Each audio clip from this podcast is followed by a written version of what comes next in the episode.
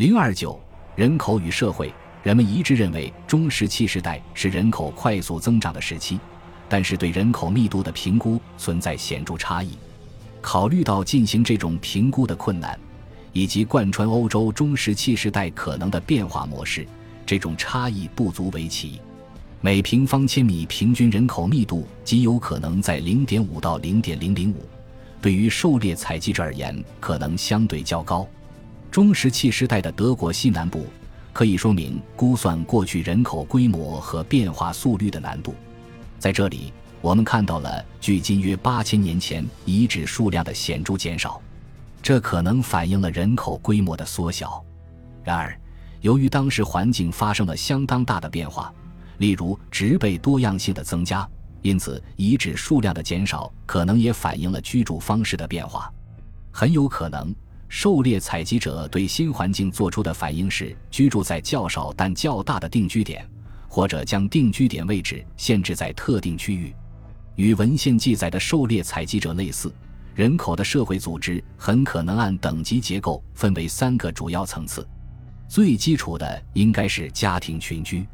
在一年中的大部分时间里，家庭成员都会聚集在一起，组成规模为二十五人到一百人的群体。然后，这些将被关联到覆盖广泛区域的网络中。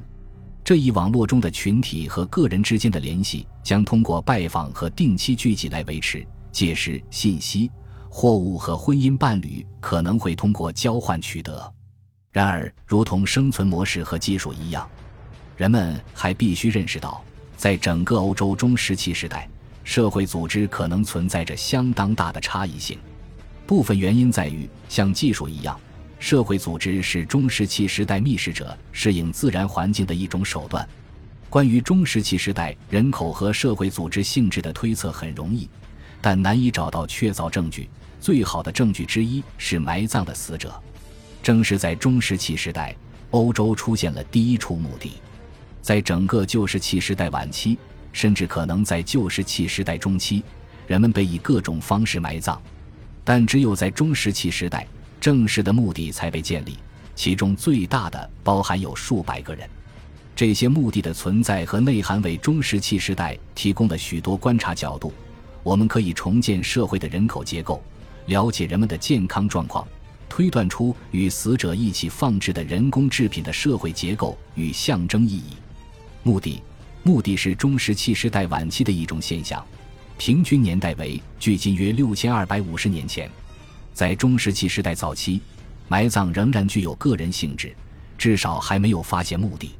墓地的出现似乎代表了欧洲史前时期的一个独特事件，也许是在距今约六千五百年前的时候，人口总量超过了一个临界点。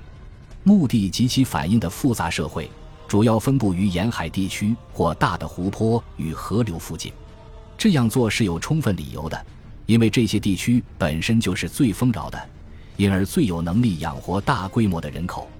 有些人认为，这导致人们需要去标记，甚至是捍卫许多以前的人们通过利用祖先的存在而取得的领土。墓地的大小显示出明显的变化。最大的两个是卡累利阿的奥利内斯特罗夫斯基墓地和葡萄牙的卡贝科达阿鲁达墓地，这两处墓地都各自发掘出一百七十多座坟墓。然而，大多数墓地都只有二十至六十座墓。在试图计算墓地的实际大小并进行适当的比较方面，存在诸多困难。通常很难估计一个墓地使用的时间跨度。以及逝者被安葬在墓地的概率，一些墓地形成了较大的规模，这仅仅是因为它们被使用的时间较长，还是因为它们与更大规模的人口有关？同样，对各个墓地之间进行的比较，也面临着这些墓地之间保存状况的显著差异，以及考古发掘的程度和细节等种种难题。骨病理学，人骨中最令人关注的资料类型之一。是关于过去人口的健康状况。人骨能够展现出多种疾病和损伤，特别常见的是关节炎和龋齿，但也包括其他的病状，如多孔性骨质增生、幼稚发育不良症、佝偻病和骨质疏松。不同人群之间病理强度和类型有一些明显的差异。与定居群体有关的墓地，比如斯凯特霍尔姆遗址、维德贝克遗址和弗拉萨克遗址，其中的成员很少有龋齿，但有多种其他病理状况，而且在活着时身体健康状况不佳。相比之下，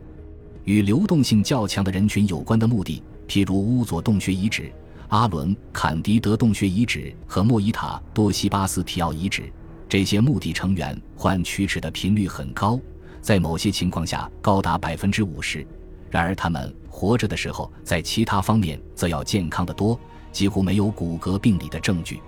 毫无疑问。这种模式差异与在长期定居生活造成的寄生虫和传染病的大量增加而引起的卫生问题有关。这些中石器时代墓地的许多人骨都有被抛掷的尖状器造成的伤害痕迹，他们被发现时，尖状器通常还牢牢嵌在骨头中，这很可能是导致这些人死亡的原因。例如，维德贝克遗址的十九位号墓中。有一具男性骨骼的第二和第三胸椎之间嵌有兽骨尖状器，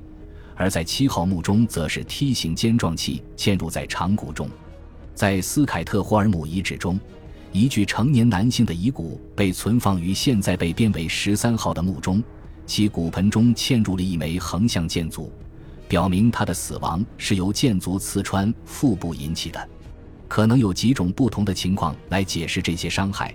他们可能是由于狩猎事故造成的。当时，一群猎手们正在围猎大型有蹄类动物，如成年马鹿，或者可能涉及个人之间的战斗。第三种可能性是，这些病理学创伤源自群体之间有组织的战争，如下文将要讨论的西班牙黎凡特艺术绘画所示。随葬品与丧葬仪式，从遗骨到随葬品和丧葬方式的角度。我们再次发现，墓地内以及墓地之间具有很大的差异性。墓地内的变化可能与人群过去的社会组织有关，而墓地之间的差异可能涉及有关群体的特定传统。我们可以将维德贝克遗址和斯凯特霍尔姆一号遗址做个对比。在前者中，所有十七座墓坑都是同样的简单形状，一个在地表以下零点五至一米的槽形土坑。它们平行排列，除三座墓以外，其他都是单人葬。除一座墓外，墓主都是呈仰卧的姿势，双脚并拢，双臂放在身体两侧。然而，在斯凯特霍尔姆一号遗址，丧葬习俗形式繁多，包括火葬、坐姿葬、仰卧葬或俯卧葬、侧身屈肢葬，以及一系列的扭曲姿态。除丧葬仪式随着空间的变化而变化外，我们还可以运用斯凯特霍尔姆遗址的多个墓地来观察丧葬仪式在时间维度上的变化，因为在一号墓地和二号墓地中所使用的丧葬仪式存在着值得注意的明显差异。斯凯特霍尔姆一号遗址最常用的是侧身屈肢葬，但二号遗址中却没有，坐姿葬也同样未见。在斯凯特霍尔姆二号遗址中，随葬品的数量有所增加。下葬似乎是按照严格的程序进行的，这与早期墓地的明显随机性形成了鲜明对比。此外，在斯凯特霍尔姆二号遗址，狗不再享有与人相同规格的埋葬形式，而之前，它们似乎受到了与人非常相似的待遇。在斯凯特霍尔姆二号遗址存在另一个令人极为感兴趣的发现：一处大型礼仪建筑的遗迹。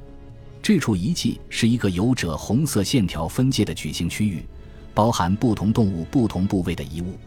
狗在斯凯特霍尔姆遗址的角色值得进一步讨论。对于中石器时代的猎人来说，狗可能是非常珍贵的，这很可能就解释了通常与狗的埋葬有关的仪式。某些狗被发现是单独埋葬的，并有非常丰富的随葬品，如鹿角和碎石刀片。其定位就如同狗享有和人一样的礼遇，其他的似乎是被杀死的，以这种方式继续陪伴他们的主人，在墓穴的填土层发现了他们的骨架。还有其他的情况，在一些墓中还发现了单个犬类骨头，这意味着它们被肢解了。总的来说，人类对待狗和对待自身的方式是一样的，似乎都是复杂多变的。我们可能还会观察到中石器时代仪式活动的其他证据。虽然发现于北欧沼泽地区的许多史前遗物，例如，来自洛舒尔特的建筑有可能是偶然的遗失，但还可能是祭品。其中的一些遗物似乎在被掩埋之前就被有意毁坏了。也有碎石石盒的发现，上面残留着一些线条，在被破坏之前，人们并没有将其制作成任意工具的意图。在迪尔霍姆遗址，人类骨骼上的切割痕迹和断裂痕迹，表明了骨髓的提取和同类相食的现象。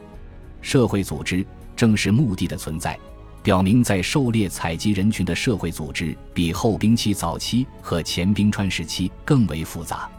通过研究随葬品、墓主的年龄和性别以及丧葬仪式变化之间的关系，可以深入了解这一社会组织的主要性质。可以在这些材料中探求两种类型的社会分化：第一种是横向的。只由于一个人的内在特征、年龄、性别、个人成就而被赋予的地位，这是一个典型的平等主义社会。第二种是纵向的，意指凭借出身而获得地位的极不平等的世袭，这是阶级社会的基础。这一方面的经典指标是随葬有巨大财富的儿童墓葬，而这些财富是不可能通过他们自己取得的。